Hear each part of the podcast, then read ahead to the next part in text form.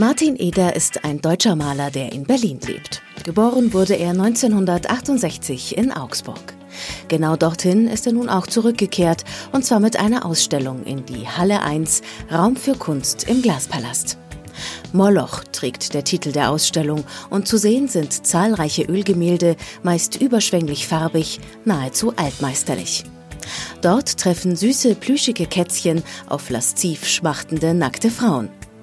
Martin Eder spielt mit den Sehnsüchten der Menschen, mit Begierden, mit Schaulust und Scham.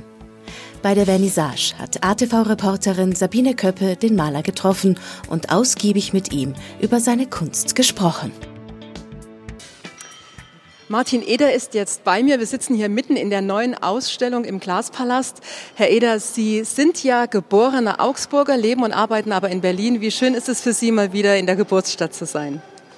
Äh, ich freue mich natürlich über alle Maßen hier zu sein. Es ist wunderschön, viel schöner als ich gedacht habe.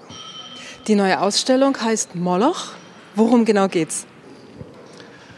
Ähm, Moloch, da könnte ich jetzt sehr viel drüber erzählen, ist im Prinzip ein Begriff aus dem äh, jüdischen Sprachgebrauch, es, ähm, aus der Mythologie. Es beschreibt einen Dämon, der seine Kinder frisst und wurde dann später ähm, auf urbane, urbane Situationen, also der Moloch als Stadt, als ein System, das quasi seine Bürger oder seine Einwohner vernichtet oder langsam auszehrt, eingeführt. Und da, von Moloch kommt auch übrigens das Wort Maloche.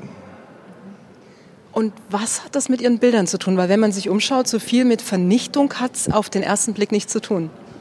Nein, mit Vernichtung hat es natürlich überhaupt nichts zu tun. Vielmehr im Gegenteil, für, äh, es hat viel was mit äh, Erschaffung zu tun und für Neuanfänge und für was kommt nach dem Moloch zum Beispiel.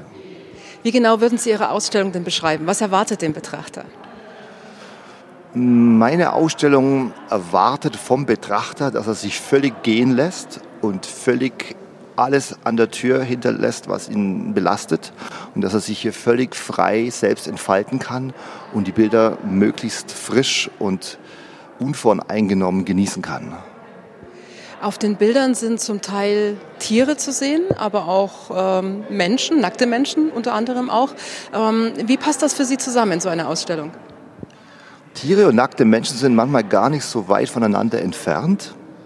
Am Ende sind wir ja auch Tiere, also man sagt ja nackte Affen sozusagen. Und äh, man darf auch nie vergessen, dass wir nackt geboren werden und höchstwahrscheinlich auch nackt wieder von dieser Erde gehen. Von daher ist Nacktheit, hm, wenn man das definiert mit einer Abwesenheit von Kleidung, ähm, eigentlich was ganz Natürliches. Was mir auch auffällt, ist, dass es sehr großformatige Bilder sind. Ist das so ein, ein, ja, eine Vorliebe von Ihnen? Hm, das ist natürlich relativ großformatig. Es gibt noch wesentlich größere Bilder, die haben hier aber leider nicht reingepasst. Macht aber nichts, weil äh, die Größe am Ende angeblich ja nicht matters. Size does not matter. Also nichts bedeutet sozusagen die Größe. Aber haben Sie das Gefühl, dass Sie sich auf großen Bildern besser ausleben können? Nein, das kann man so überhaupt nicht sagen, weil kleine Bilder sind oft die viel schwierigeren Bilder, weil man sich so fürchterlich konzentrieren muss bei kleinen Bildern. Große Bilder sind natürlich unvergleichlich schwerer als kleine Bilder, weil sie so groß sind aber auch sehr farbenfroh. Das muss man auch sagen. Wenn man sich umschaut hier, äh, sieht man überall äh, knallige Farben. Mögen Sie das, mit, mit Farben auch zu spielen? Nein, eigentlich gar nicht. Ich bin eigentlich ein Mensch, der am liebsten alles in Schwarz-Weiß mag und möglichst wenig Farben. Es ist nur so, diese Bilder, die ich hier habe, verlangen bestimmte Inhalte, also bestimmte Inhalte verlangen bestimmte Zutaten. Und da muss ich über meinen eigenen Schatten springen und natürlich die Farben ins Spiel holen. Ist das gewollt, dass einige Bilder vielleicht auch ein bisschen irritieren, dass es Details gibt, wo der Zuschauer erstmal so ein bisschen äh, überrascht ist oder ins Grübeln kommt? Ja, das, das, haben Sie sehr schön erkannt. Das finde ich auch so richtig, dass es so sein muss. Das erwarte ich auch übrigens von anderen Bildern, die ich mir selbst anschaue, von anderen Menschen. Ähm, ich bin der Meinung, dass ein Bild immer eine Art Geheimnis haben sollte. Immer etwas, wo man nicht genau weiß, was steckt eigentlich dahinter, warum fasziniert mich das so. Es muss wie so eine Art Zaubertrick, eine Illusion dahinter stecken, die mich noch begleitet, auch wenn ich das Bild schon gar nicht mehr sehe, zum Beispiel im Schlaf, im Traum. Das heißt, Sie wollen, dass der Betrachter sich Zeit nimmt für die Bilder und ganz in Ruhe alles auch absucht und sich selber ein Bild von dem Bild macht, oder? Also der Betrachter muss selbst entscheiden, wie viel Zeit er mir schenkt ob er hier durchrennt oder ob er hier den halben Tag verbringen mag. Er ist auf jeden Fall willkommen, das zu tun, was er möchte. Was sind denn das für Details, die Sie da einbauen? Können Sie uns da ein paar Hinweise geben? Ja, das ist natürlich ein bisschen geheim.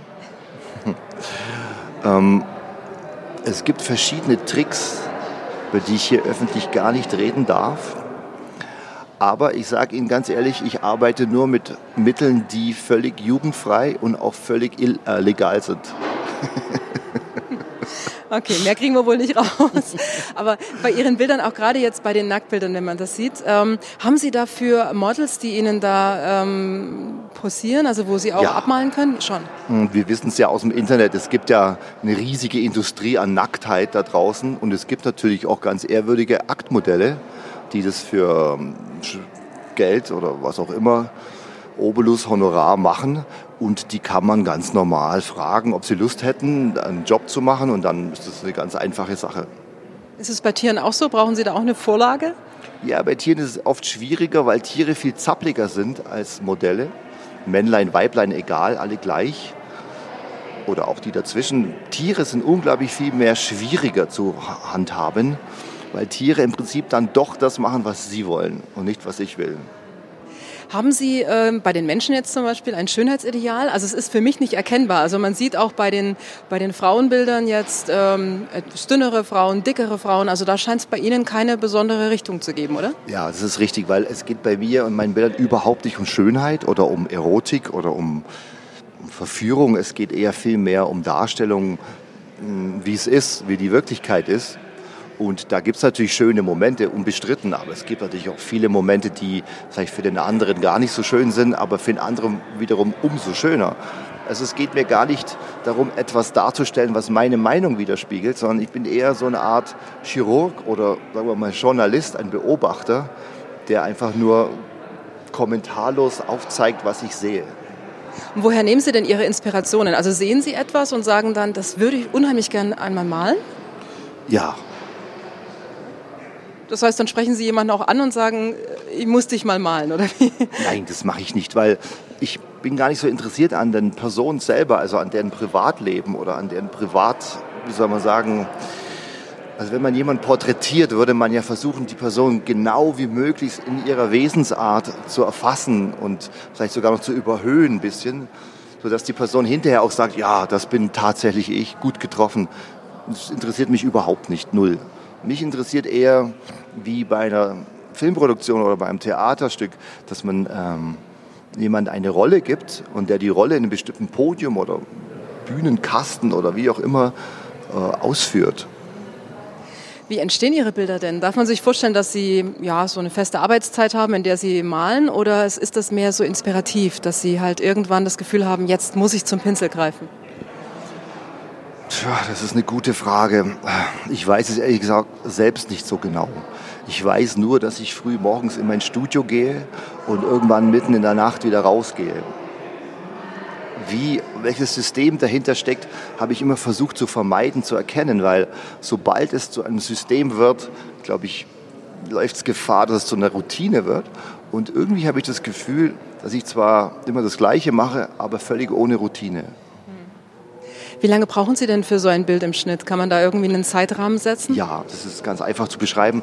Ich brauche, bis heute habe ich 53 Jahre gebraucht. Für diese Ausstellung? Nee, um so ein Bild hinzumalen. Ja gut, aber von, von der Arbeitszeit jetzt, um sich das ein bisschen greifbarer zu machen, braucht man da einen Monat oder ein ganzes Jahr, um ein so ein großformatiges Bild entstehen zu lassen? Ähm, wie gesagt, das kann man nicht so über pauschal sagen, weil manchmal, wie gesagt, kleine Bilder viel mehr aufwendig und arbeitsaufwendig sind. Große Bilder zum Beispiel relativ einfach gehen. Und das kann sich aber am nächsten Tag schon wieder ins völlige Gegenteil umwandeln. Es ist sehr schwer, so eine, so eine Faustformel zu sagen. Vielleicht braucht man pro Bild einen Monat oder vielleicht zwei. Ich weiß es nicht genau. Sie haben ja noch eine ganz andere interessante Seite an sich. Sie sind Musiker, Sie äh, spielen in einer Black Metal Band oder haben mal Black Metal ja. gemacht. Ich weiß nicht, ob Sie noch dabei sind. Mhm. Wie passt das denn zusammen? Ja, also wenn wir uns vorstellen, dass wir auf, einem, auf einer blauen Kugel rumlaufen, die sich um einen Feuerball dreht, macht alles Sinn und macht alles keinen Sinn. Spielen Sie noch aktiv? Ja, auf jeden Fall, ja. Mhm. Das heißt, äh, vom Atelier dann direkt auf die Bühne. Was, was ist da Ihr Bühne, Part? Ja, Bühne war ja jetzt irgendwie nicht so viel los in letzter Zeit, aber es ist eine neue, komplett neue Platte aufgenommen. Es läuft alles gut. Kommt Welche Funktion raus. haben Sie in der Band? Was, was spielen Sie? Ähm, ich bin irgendwie derjenige, der sich das ausdenkt und der das dann auch mit anderen einspielt. Okay. Was macht mehr Spaß? Wie Das jetzt Malen oder die so- Musik? Das ist irgendwo, das kann man nicht sagen. Zum Beispiel, wenn jemand ein ordentlicher Koch ist, dann ist er dann ein ordentlicher Koch, wenn er das mit Leidenschaft tut. Man kann es nicht sagen, der Fußballer, der gut Fußball spielt, macht es besser oder mehr Spaß. Ab dem Moment, wo, wo man etwas mit einer gewissen Hingabe, mit einer gewissen inneren Inbrunst abliefert, ist es völlig egal, ob Sie Spaghetti kochen, Gitarre spielen oder ein Bild malen. Es geht immer darum, wie viel Energie und wie viel Power zahlt man ein, weil diese Power bleibt in diesen Objekten oft drin oder in den Stücken oder was man auch immer herstellt. Und die Power kommt auch immer wieder zurück für den Betrachter oder den, den Hörer, wie man das sieht. Wie ist es bei Ihren Bildern? Wie schwer fällt es Ihnen, so ein Bild herzugeben? Ist es für Sie wie ein, Kind oder äh, macht das schon Sinn, es auch zu verkaufen? Ja, ich mache die Bilder nicht für mich, ich mache die ja für die anderen. Von daher ist in meinem, sagen wir mal, Wirtschaftsflow ist es mit einkalkuliert, dass die Bilder auch woanders enden am Schluss.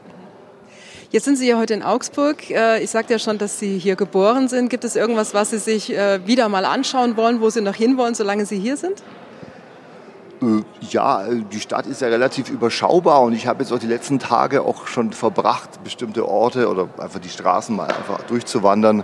Das habe ich jetzt auch erledigt. Ähm, ja, alles wunderbar. Ja, dann noch eine schöne Zeit hier in Augsburg Dankeschön. und viel Erfolg für Ihre Ausstellung hier. Danke, Danke. Ihnen. Ciao. Danke. Vielen Dank für Ihre Aufmerksamkeit. Das war ein Podcast aus unserer ATV Audiothek.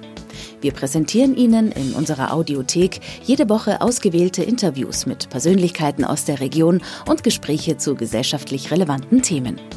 Abonnieren Sie auch gerne die ATV Audiothek in Ihrer Podcast-App, so verpassen Sie keines unserer Interviews. Alle Podcasts, die Sie hier zu hören bekommen, sind gleichzeitig auch TV-Sendungen, die Sie jederzeit kostenlos in unserer Online-Mediathek unter www.augsburg.tv abrufen können. Wir freuen uns auch über Feedback und Anregungen, gerne per Mail an redaktion.augsburg.tv. Ihnen allen eine gute Zeit und hoffentlich bis bald.